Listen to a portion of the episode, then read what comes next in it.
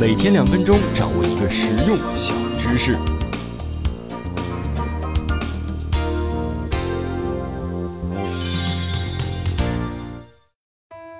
哎，说起股神巴菲特的大名啊，相信所有人都听过。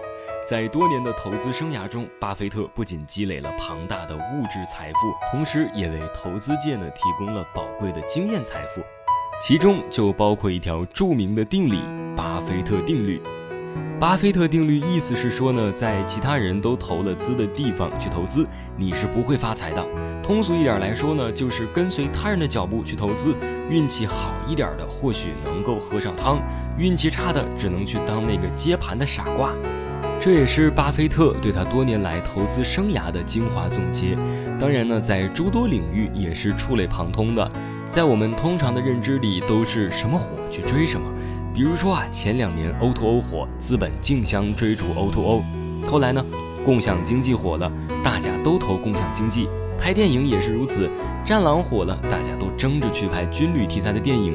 企业经营也是如此。裤袜是广大女性爱穿的一种服饰，同时呢，它对身材的要求比较高，体型肥胖的一般比较难以驾驭的。在美国啊，约有百分之四十的女性因为肥胖、臀部过大的原因而不敢穿裤袜，所以呢，许多裤袜生产商也就没有去开发这一块市场。美国的雪菲德公司通过市场数据的分析呢，却得出了截然相反的意见。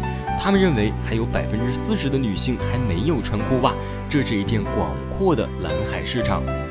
于是，雪菲德公司请专业的设计设计出一种名为“大妈妈”的裤袜，然后开始投入广告。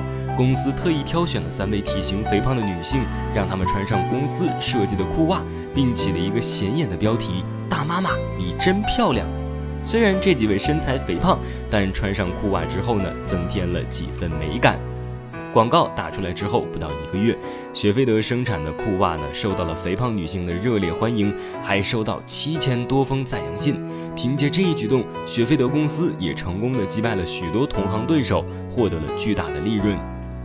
雪菲德并没有跟随大流去争夺那百分之六十的市场，可以想见，在那一片红海市场里，多少家公司在里面扎堆。